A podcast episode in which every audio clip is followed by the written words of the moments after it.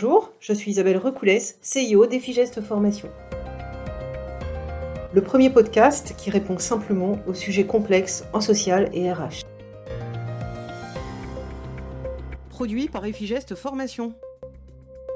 J'espère que vous allez bien. Aujourd'hui, je viens répondre à la question sur l'âge du départ à la retraite. Et nous allons également évoquer dans ce nouveau chapitre les conditions pour être réputé carrière longue. Alors vous, est-ce que vous savez si vous êtes concerné? Par le relèvement de l'âge légal et connaissez-vous les scénarios qui permettent d'avancer l'âge légal de la retraite? Alors pour commencer, il faut savoir que la loi, elle, elle ne pose aucune limite d'âge maximum pour avoir le droit de travailler. Il y a toutefois une limite d'âge euh, de 70 ans qui n'est pas vraiment une limite, c'est 70 ans, c'est l'âge à partir duquel l'employeur a le droit de vous mettre à la retraite. Et puis je dirais qu'il y a une troisième notion, c'est la limite maximum, qui est votre capacité à travailler sans vous mettre en danger. Danger, enfin votre préserver votre santé physique et psychique tout en travaillant. Et puis ben, ensuite, on n'est justement pas tous égaux hein, sur notre capacité et volonté de travailler plus longtemps. Vous avez également euh, le calcul de, savoir combien je vais toucher à la retraite par rapport à ce que j'avais en travaillant. Un autre paramètre euh, important, c'est l'équilibre personnel. Vous avez autour de vous vos amis, peut-être un conjoint les enfants, les petits-enfants. Et puis, c'est quand même la finalité, vous avez aussi envie de passer tout simplement à un autre projet et vous reposer.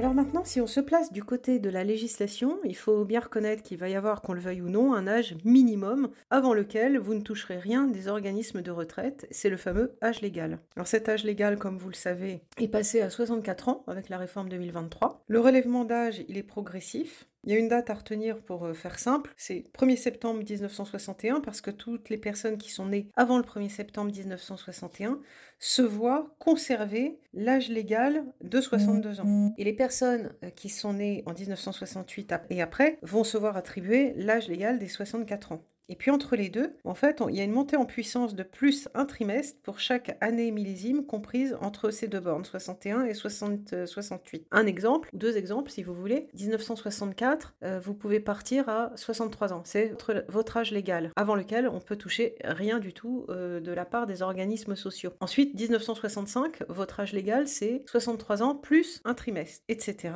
Alors il existe toutefois des situations où les salariés peuvent liquider une retraite plus tôt que l'âge légal requis situations sont handicap, incapacité permanente, invalidité, pénibilité, inaptitude, et puis carrière longue. Et à chacune de ces situations, il va falloir s'assurer euh, de bien euh, valider toutes les conditions requises. Alors vous avez pour certaines euh, situations des grilles de lecture qui sont là aussi en fonction de telle année de naissance, il faudra recueillir tant de, trimestres. Moi ce qui, ce qui m'intéresse c'est de vous détailler euh, la situation particulière qui permet de partir plus tôt à la retraite quand on est réputé carrière longue.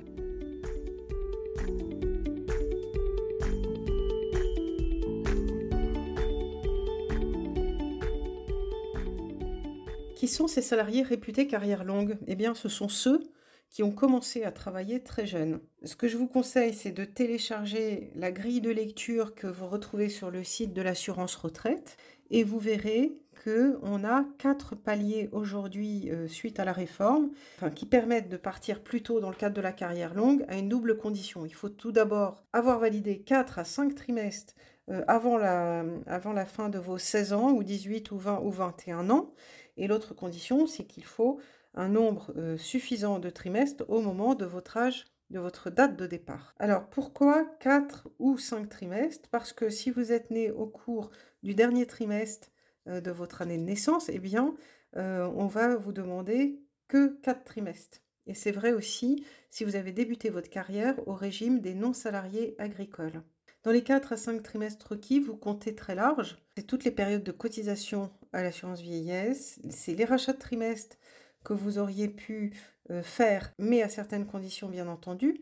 Et puis on compte également les périodes assimilées à des périodes d'assurance validées dans le régime de base. Par contre, la deuxième condition, qui est celle d'avoir rassemblé dans le régime général et dans un autre ou plusieurs autres régimes de base une durée de cotisation suffisante, à ce niveau-là, vous allez pouvoir compter beaucoup de trimestres, mais pas tous. Vous comptez tout d'abord tous les trimestres euh, qui ont été cotisés, bien entendu, et puis vous pouvez ajouter d'autres trimestres, dont euh, les fameux trimestres assimilés pour chômage, arrêt maladie, etc.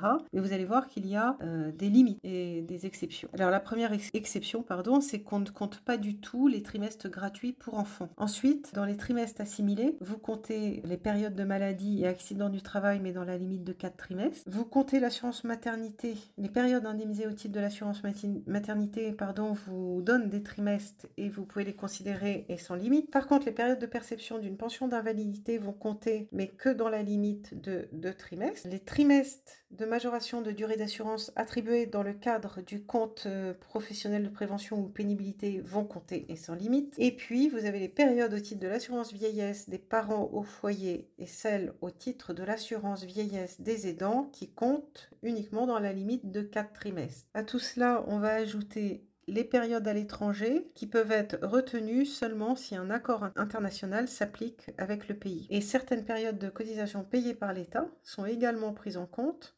Il s'agit des stages de formation professionnelle et l'apprentissage.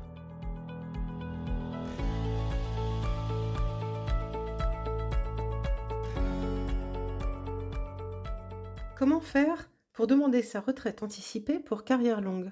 Pour savoir déjà précisément si vous pouvez bénéficier d'une retraite anticipée pour carrière longue, vous devez commencer par vous connecter à votre espace personnel et vous utiliser le service Estimer le montant de ma retraite. Avant de faire votre demande, vous vérifiez bien que tous les éléments de carrière apparaissent sur votre relevé de carrière et que tous les éléments sont tout à fait exacts. Vous téléchargez ensuite euh, le formulaire de demande d'attestation de départ à la retraite anticipée pour carrière longue. Vous le complétez, vous le signez et vous le transmettez euh, à votre caisse régionale ou CARSAT. Mais vous pouvez aussi l'adresser en ligne via le service Transmettre mon formulaire. Et si vous remplissez bien les conditions, vous recevrez une attestation de départ à la retraite anticipée pour carrière longue, celle-ci étant délivrée au plus tôt six mois avant le point de départ possible de votre retraite anticipée. Et dès sa réception, eh bien, vous pourrez utiliser le service en ligne Demander ma retraite.